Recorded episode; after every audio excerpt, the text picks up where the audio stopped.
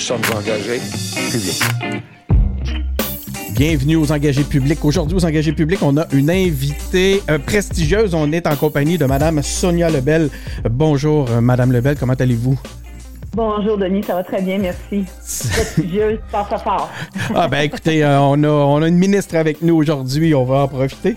Donc, on va prendre le temps, on va passer peut-être quoi, 20 minutes, une demi-heure avec Madame Lebel.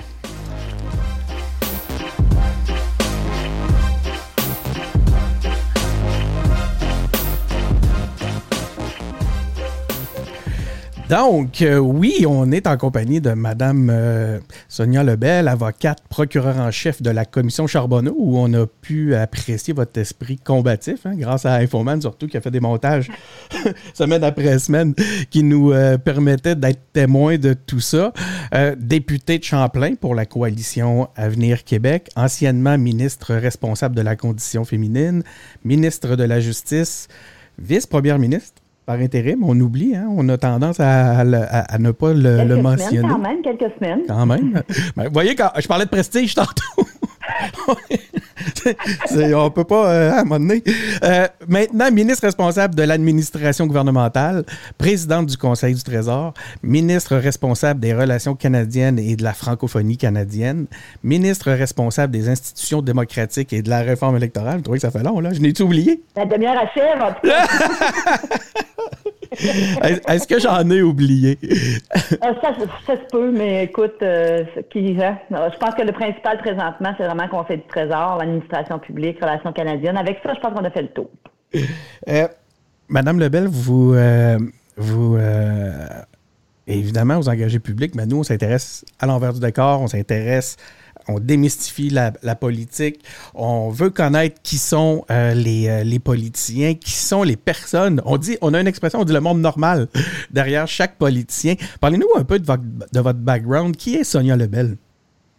Ben, il n'y a pas plus normal que ça. Hein. Moi, j'ai été, j'ai fait mes études à l'Université de Montréal en droit. Euh, mon objectif était justement à cette époque-là, écoute, d'aller euh, en droit criminel, euh, procureur de la couronne. C'était quelque chose qui m'intéressait. Moi, j'avais vu, pour ceux qui ont le même âge que moi, à l'époque, c'était Quincy, là, le, ah médecin légiste à la télé qui faisait des enquêtes. Puis même, je te dirais qu'au départ, je voulais m'en aller à la médecine, mais vraiment pour faire la médecine légale. Donc, ça a toujours tourné autour des enquêtes, puis euh, de la médecine légale. Fait que procureur de la couronne, pour moi, c'était quelque chose qui était euh, qui était attirant, droit criminel. J'ai fait mon stage euh, à la couronne de Montréal, puis je suis restée là, je, je dirais, euh, dans l'ombre du palais de justice, connu dans mon milieu, mais pas ailleurs, euh, jusqu'à la fameuse commission dont tu m'as parlé, là. Comme ça, Charbonneau, je pense, me semble, ça s'appelait. oui, c'est ça, la, petite commission dont on n'a presque pas entendu parler. C'est vague, c'est très, très vague dans mon esprit. Oh, je pense qu'on est pas mal de, on a pas mal le même âge, Madame Lebel, puis je pense que là, vous me parlez, quand, quand vous me parlez de Quincy, là, puis hein, oh, oui, là, ça, ça fait euh, remonter des vieux, vieux souvenirs. Quincy qui habitait sur son bateau, moi, ça a été mon, ça, me, ça me fascinait. Sorte de colon beau, mais du, médical, tu sais. OK. Qu'est-ce qui vous a amené en politique, euh, Mme Lebel? Pouvez-vous nous, parler un peu de votre parcours de militante? Avez-vous eu un parcours de militante ou c'est arrivé d'une autre façon? Absolument pas.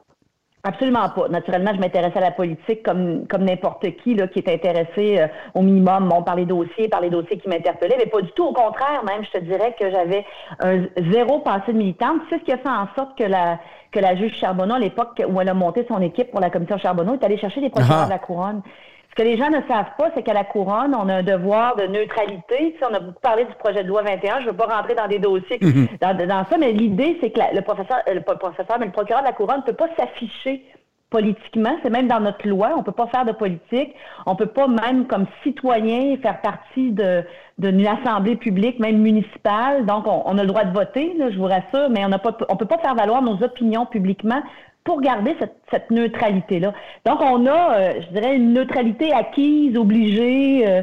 donc, moi, j'ai jamais eu de carte de parti politique. J'ai jamais été membre de parti politique parce que c'était, c'était contre ma loi. Donc, euh, cette neutralité-là, cette espèce de, réserve-là, ben, elle est acquise au fil des ans. J'ai quand même été 27 ans là, donc euh, je vous dirais que c'est ça. Mais euh, ce, qui, ce qui était, euh, je te, je l'ai dit tantôt au départ, qui était la grande qualité, entre autres, que Mme Charbonneau recherchait, parce qu'on enquêtait sur justement les partis politiques, puis l'influence du financement versus les contrats publics. Donc, si on avait eu une Puis elle, elle, était issue également du monde de la couronne, donc aucune, aucune couleur politique affichée. donc, c'était c'était idéal pour être capable d'entrer dans ces zones-là. C'est arrivé comment alors? Ben, c'est arrivé, c'est arrivé, je te dirais presque par accident, dans le sens où c'est la commission Charbonneau qui, moi, m'a fait découvrir le monde politique de, de façon plus précise. Je te dirais qu'on a rencontré beaucoup plus de beaux que de, que de mauvais. On a dû naturellement présenter à la commission Charbonneau les angles qui, qui nourrissaient le mandat, c'est-à-dire est-ce qu'il y avait des liens entre le financement et les contrats publics. Donc, c'est sûr qu'on ne présente pas les, les dossiers où ça va bien, on présente les dossiers où il y a des difficultés. Mais ça m'a quand même donné, je dirais, euh, peut-être un intérêt, mais ça, s'est arrêté là. Je suis retournée, moi, après la fin de la commission en 2015, je suis retournée à la Couronne de Montréal, au Palais de justice. J'ai refait un an et demi là à refaire mes dossiers de jury, de, de, meurtre devant jury, comme je faisais avant que, qu'elle vienne me chercher. Et euh, c'est la coalition Avenir Québec qui m'a approché pour me demander si j'étais intéressée. Puis en toute sincérité, c'est à ce moment-là que je me suis posé la question mais ça, m'a tellement pris dans, par le champ gauche, Denis, que ça m'a pris huit mois avant de leur dire oui de réflexion. Oh. Donc, euh, oui. Mais moi, ça impliquait que je devais laisser derrière mon rôle de procureur de la couronne parce qu'il faut brûler ce pont-là, parce que là, maintenant, je suis affichée politiquement. Donc, compte tenu de ce que je t'ai dit tantôt, je ne peux plus retourner en arrière. Donc, c'est une grosse réflexion.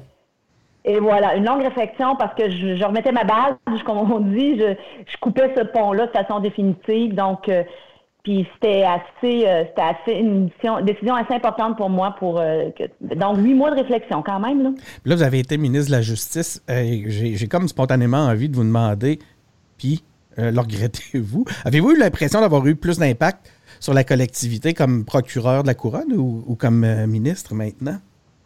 Ben, on a un impact dans les deux cas, mais c'est pas le même. C'est pas le même. Moi, j'ai eu beaucoup d'impact comme ministre de la Justice. Je suis contente parce que j'ai eu l'occasion de, dans le, deux ans où j'ai été là, de, de faire passer euh, des dossiers qui m'intéressaient beaucoup, de faire avancer d'autres dossiers. Bon, la prescription en matière d'agression sexuelle qu'on a abolie dans le droit criminel, parce que euh, au droit civil, pardon, parce qu'en droit criminel, il n'y a pas de prescription. Euh, d'être capable de mettre en place des nouvelles mesures, d'accélérer la transformation numérique. C'est pas des choses nécessairement qui sont très grand public dans sens que je dis bon, c'est pas des dossiers sexy là, c'est pas des choses qui sont des nouvelles avec abondance, mais il y a beaucoup de travail de sous-marin qu'on a que j'ai réussi à faire. Moi, je sais va avoir un impact à long terme. C'est sûr que comme procureur de la couronne, on a peut-être l'impression d'avoir un impact plus plus proche d'un citoyen particulier, d'une victime ou d'un dossier.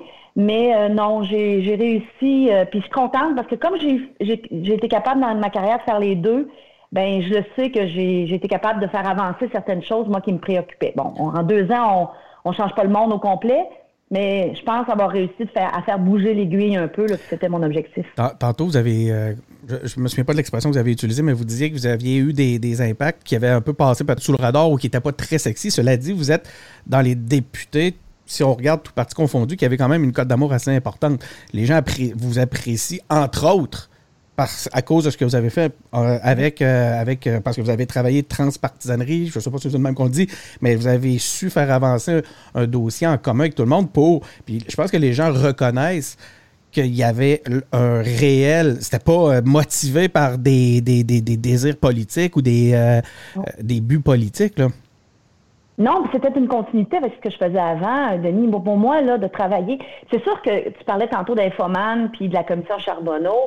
C'est sûr qu'on a présenté en boucle les. Tu sais, on, on été là pendant trois ans en audience, sept jours, pas, je dis pas, pas sept jours sur sept, là, mais cinq jours sur cinq, euh, de 9 h le matin à 5 h. Il y en a du, il y en a des enregistrements. Donc, c'est sûr que quand on présente les fois où euh, j'étais peut-être plus j'ai juste le mot anglais assertive, le plus, plus direct, plus, plus euh, même, bon, on m'a traité de maîtresse d'école de façon péjorative. On s'entend comme la vieille J'ai vu, j'écoutais dans le... Avec le fouet. Oui, je suis tombé là-dessus euh, dans mes recherches sur, euh, sur YouTube. Ben, j'ai l'impression que ma visibilité comme ministre de la Justice, si j'étais pas partie de la commission Charbonneau, aurait peut-être pas été la même. Et peut-être aussi que les gens ont été peut-être surpris de découvrir ce côté plus plus euh, médiatrice, rassembleur, négociatrice de moi. Mais dans, la, dans ma vie de tous les jours, je veux dire, dans 27 ans de carrière à la Couronne, j'ai réglé beaucoup plus de dossiers que ceux où on est allé devant, devant le juge pour, pour terminer. Là. Et ça, c'est pas quelque chose qui est visible non plus. Donc, euh, Puis, tu sais, à la commission Charbonneau, là, on interrogeait, moi, j'ai eu à interroger des gens du crime organisé, des gens qui, qui étaient récalcitrants. Il n'y a personne qui est venu s'asseoir sur ce siège-là en nous disant merci, oui, ça me tente, s'il vous plaît. Tu sais. Donc, c'est sûr que c'était le rôle et les circonstances demandaient une façon d'être beaucoup plus rigide. Là. Mais, mais je pense que ma visibilité, je, me je me je me fais pas d'illusions, vient de cette télé-réalité-là qu'on a vécue pendant quatre ans. Euh, et qui fait que j'étais sous le regard. Puis après ça, c'est sûr que ça m'a donné l'occasion de faire valoir un autre côté de ma personnalité, mais aussi une autre façon de travailler qui est beaucoup plus la mienne dans la vie de tous les jours. Il y a une différence entre être prête à aller au combat puis désirer aller au combat à chaque fois. À chaque fois là. Alors, moi, je suis toujours prête, mais je désire pas me rendre là. Mais ça me ramène à, la, à, mon, à mes questions pour connaître votre cheminement qui vous a amené en politique. D'ailleurs, je voulais, ça fait deux, trois fois que je remarque votre T-shirt. Euh, je, voulais, ah je voulais vous dire bravo. Excellent, chouette t-shirt. C'est comme le givré qui paraît moins souvent. Hein, euh, ah, mais euh, c'est un t-shirt qui, a une bonne popularité, avec raison aujourd'hui de, de, ce temps-là. Oui, il y a un lien avec ce que je faisais avant. Donc, euh, j'ai une affection particulière pour les fonds qui sont ramassés grâce à ce t-shirt-là en plus. Oui, c'est vrai. Hein? Il, y a une, il, y a une, collecte. On encourage les gens à, d'ailleurs à acheter le, t-shirt. Je vais aller en acheter un, moi, après. Je n'en ai pas. oui. J'ai des gens à qui l'offrir. J'ai des gens qui l'offrir. ça me ramène à, mon, au parcours politique parce que ces qualités-là que vous avez pu faire valoir à travers tout ça, quand même, c'est ça qui a été reconnu. Et même, je pense que c'est une des raisons, au-delà, euh, je pense qu'au-delà de la notoriété, c'est surtout cette réalité-là que les, que les gens à la CAQ ont voulu aller chercher, fort probablement. ça nous ramène à, au, pour... Mais, là, en fait, non, moi, c'est ça ma question, c'est pourquoi la CAQ? Parce que j'imagine que ça ne devait pas être le seul parti euh, qui, qui vous ont courtisé. Euh, je répondrai pas à la deuxième partie parce que je vais me laisser, euh, mais, mais pourquoi la CAQ? Ben, honnêtement, je ne m'attendais pas à faire de la politique, moi. Donc, quand on m'a approché, j'ai finalement rencontré François Legault. Puis là, ça va. Tu sais, moi, je suis allée avec, avec mon impression. J'ai beaucoup d'envie choisie par des gut feelings. Souvent, est-ce que je, le sens ou je le sens pas? Je te dis pas que ça a toujours fonctionné, mais tu sais, ça fait après 27 ans d'expérience à savoir qu'est-ce qui me rend à l'aise, qu'est-ce qui me rend mal à l'aise. J'ai appris, moi, à me connaître et euh, j'avais un bon feeling. Et ce qui me plaisait beaucoup dans la CAC, honnêtement, c'était euh, l'amalgame de tous les partis, c'est-à-dire de tous les points de vue. On a, on a à travers le caucus de la CAQ, on n'est pas toujours d'accord, puis c'est normal, puis j'espère que les gens s'attendent pas à ce qu'on soit tous des moutons non plus. François Legault, la beauté, moi, pour moi, de la CAQ, c'est qu'il est venu nous chercher individuellement les, les 76 élus, 75 élus qui sont, qui sont dans le caucus. Et pour nos, pour nos qualités différentes les uns des autres. Fait que moi, je pense que quand on en ressort avec un consensus, c'est parce qu'on a trouvé, j'allais dire, la zone où tout le monde est confortable à peu près. C'est peut-être pas l'idéal dans tous les dossiers. Je les nommerai pas, mais il y a des dossiers, c'est sûr, moi, avec lesquels je suis moins c'est moins dans le centre de ce que je voudrais par rapport à d'autres, mais on finit toujours par trouver ce que j'appelle le point d'équilibre, un peu comme on a travaillé les dossiers avec l'opposition. Donc, la CAQ en soi est, est je ne veux pas le dire ça de même, mais est, comme un, bon bassin d'opposition, c'est-à-dire qu'entre nous, on est capable d'avoir des conversations, puis de trouver la zone. Et ça, ça m'a plu beaucoup, moi, parce que je trouve qu'on est, il y a, tous les points de vue sont représentés, puis pas juste une couleur où on suit. Euh, puis, et, tout est à, tout est à bâtir. La CAQ a 10 ans, je pense. Cette semaine, d'ailleurs, c'était hier, je ne me trompe ah pas, oui, à 10 ans cette année. Donc, tout est à bâtir. C'était une belle plage blanche à écrire dans le sens de, nos, de nos façons de faire. Là. Mais moi, ce qui est venu me chercher, c'est vraiment ça. Tu sais, il y a des anciens du Parti québécois, il y a des anciens du Parti libéral, il y a des gens comme moi qui n'avaient pas nécessairement de couleur, mais qui ont des convictions euh, dans différents domaines. Donc, je trouve que ça nous ramène, là, euh, personnellement, là, dans une zone, on trouve le centre, disons, plus facilement. Parlons de, votre comté un peu. Qui sont les, électeurs de Champlain? Qu'est-ce que vous avez appris des électeurs ou du Québec au contact des gens de Champlain? Mais Champlain, c'est un comté qui est très rural, euh, beaucoup plus rural. Euh, il y a une partie de Trois-Rivières, mais c'est Cap-de-la-Madeleine, hein, donc euh, c'est vraiment la partie. Puis les gens, puis on est très, on est très attachés au Cap-de-la-Madeleine. Je comprends qu'on est rendu Trois-Rivières maintenant, mais il y a une, pour les gens, on s'identifie encore au Cap-de-la-Madeleine, Saint-Louis-de-France. il y a toute la portion là, du chemin du Roi, sur le bord de la 40, le fleuve. C'est vraiment très différent. Eux autres sont beaucoup plus en contact avec le fleuve. Et moi, j'ai la portion de mm-hmm. Mekinac qui est vraiment forestier. Je trouve que j'ai un bel, euh, j'ai un bel échantillonnage du Québec, juste dans Champlain, un petit peu comme un micro-climat, micro-système. Euh, mais, mais ça me plaît beaucoup. Moi, je suis une fille de plein air, je suis une fille qui aime aller jouer dehors, je suis une fille de, de bois aussi. Euh, tu sais, on a le rat des villes, le rat des champs. Euh, avez côté mer, côté terre. Oui, exactement. Puis survie en moi très facilement. Là, tu sais, je veux dire, moi, j'ai travaillé en ville toute ma vie, mais je suis une fille qui vient des régions. Fait que pour moi, c'est c'est pas euh, c'est pas incompatible tout ça. Fait que j'adore le comté de Champlain parce que c'est vraiment euh, très euh, représentatif de ce que j'aime.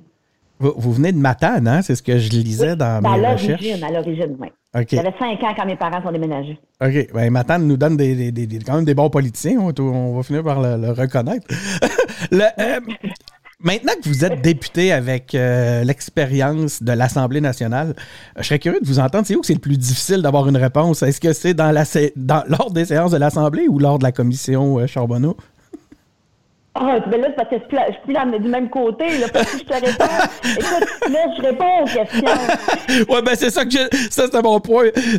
vos, collègues doivent être contents. Quand on connaît votre combativité, vos collègues doivent être contents que vous soyez du même côté qu'eux parce que. oh oui, mais ça, ça a été dur pour moi, par exemple, de passer du, du, du répondeur au questionneur ou du questionneur au répondeur. Mais là, si je te dis que c'était la commission qui en avait plus de réponses, tu vas me dire, ben, vous avez eu sa réponse, c'est à vous qu'on pose des questions. Fait que je m'embarquais pas mais, mais c'est pas le même forum. Mais je vais c'est pas les mêmes. C'est pas, pas la même chose. Là on a le plus de leviers pour faire répondre aux questions, c'est plus à la commission Charbonneau, je pense. je trouve ça très évocateur comme réponse. Merci. euh, vais m'imiter à ça. vous avez, euh, vous avez trans, euh, oui, c'est ça, vous avez transmis officiellement au gouvernement Trudeau les demandes du Québec en vue de la modernisation de la loi fédérale sur les langues officielles. Vous avez reçu une réponse sur Twitter, c'est tout un, tout un canal. Pourquoi est-il si important de plaider pour une reconnaissance de la position minoritaire du français comme langue officielle? Ben, c'est parce que c'est très important. Mais comme tu l'as nommé tantôt dans mes, dans mes, dans mes nombreuses, dans mes responsabilités, il y a la francophonie canadienne. Hein. pour moi, c'est extrêmement important. J'ai fait le tour du Canada avant la pandémie. Euh, et je me suis rendu compte que, écoute, on, est bon, le français au Québec est extrêmement important. Ça fait 50 ans qu'on y travaille avec la loi 101 à renforcer notre français. Mais moi, je suis convaincue que si on n'aide pas le reste de la francophonie canadienne à se solidifier, on est comme une île, nous, où les, tu sais, on est une île au milieu d'un océan anglophone et, et nos berges, nos rives, pour moi, c'est la francophonie canadienne. Puis si cette érosion-là se fait tranquillement, ben je m'excuse à un moment donné, c'est nous autres aussi qui, allons être. Donc pour moi, c'est à deux, c'est pas à sens unique ça. Ils vont, tu sais, fait plus la francophonie canadienne hors Québec, parce qu'on fait partie de cette francophonie-là, mais plus la francophonie hors Québec va être forte solide, bien reconnu, moi, je pense qu'on a, on y, on y a un avantage certain. Là. Donc, il y a un petit côté un peu égoïste aussi là-dedans. Il y a aussi le fait que je veux dire que moi, tu as parlé de ma femme tantôt, mais ma famille maternelle vient du Nouveau-Brunswick. C'est vraiment des Acadiens du Nouveau-Brunswick. Mon grand-père, ma grand-mère ont déménagé à Matane pour fonder leur famille. Euh, ma grand-mère a dit, moi, à ce temps maintenant, à Matane, j'ai un accent. Quand je retourne chez nous euh, à, à, Tracadie, ils trouvent que, je, que j'ai perdu mon accent. Fait que, mais donc, pour moi, j'ai toujours été très proche du reste de la francophonie. Fait que c'était c'est un naturel dans un certain sens, mais mais pour moi, j'y crois, là. Je veux dire, c'est pas vrai là, qu'on peut, habitam aeternam, rester solide si autour de nous, le français diminue constamment. Mais à ce moment-là, euh, est-ce que le Québec aurait pas meilleur jeu d'être indépendant pour défendre le français? Mais là, je comprends qu'avec ce que vous venez de me dire, ça ben, vient euh, orienter la réponse. Ouais, honnêtement, je ne te ferai pas une, réponse politique. Je ne sais pas, hein, vraiment. Je pense pas que ce serait un avantage parce que à ce moment-là, on serait comme la France qui essaierait de défendre la francophonie du Canada. Est-ce qu'on, est-ce qu'ils sont plus, mieux, plus ou moins bien placés parce qu'ils sont indépendants du reste du Canada? Je ne sais pas. Ben, pas la réponse. Par rapport à la francophonie, j'ai pas la réponse. Ouais, c'est ça. Euh, moi, je pense qu'on n'est pas rendu là pour plein de raisons, puis qu'on n'est plus rendu là présentement, puis il faut mettre notre énergie ailleurs sur la séparation. Mais ça, c'est une conviction plus personnelle, puis très, très, euh, très, très ciblée dans le temps. Là. Euh, mais par rapport à la francophonie, non, je pense pas qu'on aurait. Euh, je, je, pense pas que ça aurait un effet, un meilleur effet, parce que là, présentement, moi, j'ai j'ai investi en francophonie. J'ai des bureaux du Québec à, Edmonton, j'ai un bureau du Québec à Halifax, j'en ai un à Toronto, j'en ai un à Vancouver. Donc, j'ai les pieds sur le terrain. Euh, c'est de la diplomatie interne, si tu veux, mais j'ai les deux pieds sur le terrain un peu partout. Euh, on veut donner une twist plus économique à cette francophonie canadienne-là pour nos entrepreneurs aussi. Là, avant, avant la pandémie, on avait amené beaucoup d'entrepreneurs du Québec, entre autres, au, au, Congrès mondial acadien pour faire des affaires de partenariat. Donc, je sais pas. Euh, j'ai en toute sincérité pas la, pas la réponse à cette question-là. Mon impression est qu'on ne gagnerait pas nécessairement en, en matière de francophonie, là, ouais. mais Peut-être, je sais pas, j'ai pas analysé ça. En fait, c'est vraiment, tu sais, si, si, on regarde le, le, fait minoritaire francophone en Amérique, c'est vrai qu'on peut se demander lequel des deux serait. Oui, mais on sera encore là, minoritaire en Amérique. Je veux dire, euh, le lendemain qu'on se sépare, là, il va pas avoir un gros punch qui va prendre le Québec puis qui va nous sortir de l'Amérique. On va demeurer entouré d'anglophones. Oui, mais avec peut-être plus de pouvoir pour justement ah, défendre. Mais avec la loi 101, on a quand même, moi, c'est pas, pas la mienne, c'est celle de Simon Jolin Barrette. Ouais, ben, c'est ça. laisser présenter ces choses, mais on a quand même des bons outils. Euh, il faut y travailler. Mais tu sais, la réalité là présentement, c'est pas une réalité de, il faut renforcer là, puis j'en suis tout à fait d'accord. Mais il faut aussi prendre conscience que c'est une, une, réalité de génération aussi. Hein. Moi, euh, tu sais, Netflix, puis les postes américains, puis YouTube, demain, on devient, on se sépare. Je veux dire, mes enfants vont y avoir encore accès. Euh, donc, euh, il faut, il y a beaucoup d'éducation à faire là-dedans. Puis, tu sais, la génération qui, qui était très consciente de, de, la difficulté du fait francophone est, est plus âgée. La nouvelle génération est ailleurs. Il faut juste les sensibiliser. Mais euh, je sais pas, j'ai sincèrement, c'est matière à réflexion, mais j'ai sincèrement pas la réponse. Je te ferai pas comme Ah non! Je sais pas. on, a un, un, groupe sur, euh, avec les engagés publics sur Facebook qu'on appelle les, engagés. On a la question des engagés. On a Alizé euh, nous Noumedem qui est. Puis ça, c'est une question qui a été plébiscitée par l'ensemble des engagés qui sont les membres de notre groupe. Euh, qui, voulait savoir, en fait, qui voulait savoir où on en était du côté de la réforme électorale. Ça, ça intéresse peu importe les, les, les dans quelle partie, de quel, de quel côté on se trouve. tout le monde est intéressé par cette, ce dossier-là. Où en sommes-nous? Ben, c'est un peu un exemple de ce que je te parlais de dossier qui n'est pas sexy dans le sens où euh, pour, pour, grand public, c'est plus difficile d'avoir cette discussion-là parce que les gens ont peut-être moins conscience de l'importance. Puis quand je dis ça, c'est pas c'est pas péjoratif du tout. Là, c'est normal. Moi, avant même de plonger dans la réforme électorale, l'avantage d'un mode de scrutin par rapport à un autre sur ma vie quotidienne, je la voyais pas. Donc à un moment donné, donc c'est pas c'est pas compliqué mais il faut, mais, mais il faut quand même prendre le temps. Euh, on est encore à la même place. On veut que ça, ça progresse. C'est sûr que le temps parlementaire a été amputé de beaucoup dans la session passée. Je te l'apprendrai pas. On a perdu euh, un bon euh, trois, quatre mois de temps de commission parlementaire, puis on peut en faire des choses en trois, quatre mois. Euh, j'ai encore parlé avec le, directeur général des élections dernièrement, donc euh, on est encore sur les rails. Je dois discuter avec mes collègues de l'opposition pour voir. Qu'est-ce que ça veut dire, on est sur les rails? Est-ce qu'on peut s'attendre à, des changements avant l'octobre?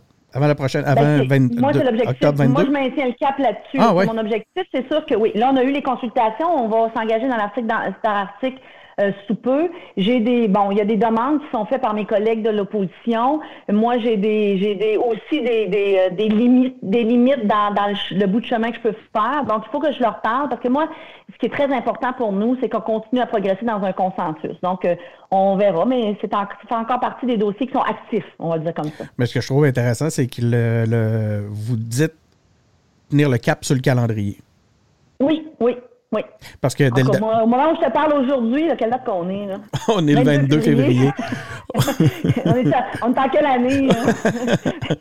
22 février 2021, puis on a hâte que ça finisse. Ben, en tout cas, je ne sais pas si on a, oh oui, on a hâte que, la, que le côté. Mais, en fait, la pandémie, euh, c'est un peu de, c'est de ça que je faisais, euh, que je parlais, mais la, la, malgré la pandémie, parce que vous, dès le départ, vous l'aviez dit, hein, vous aviez dit que la pandémie n'allait pas être un, un, prétexte pour chambouler le calendrier, puis je, je suis quand même surpris de vous entendre aujourd'hui maintenir cet aspect-là, donc à savoir que le calendrier est respecté. Euh.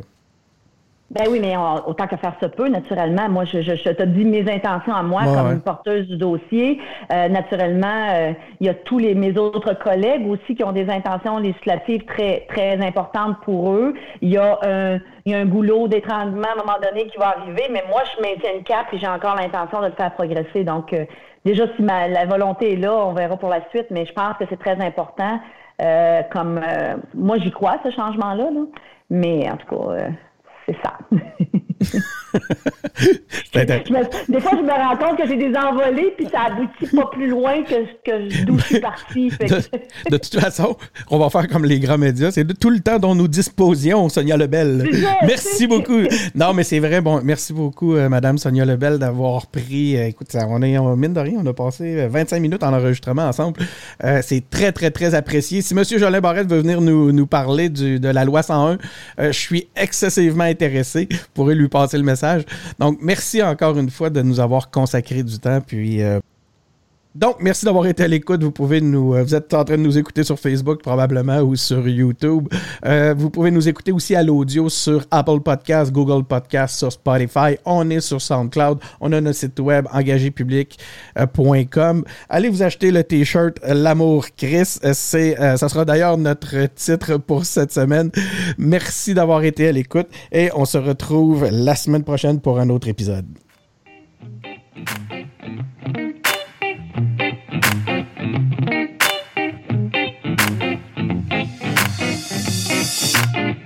Sommes engagés publics.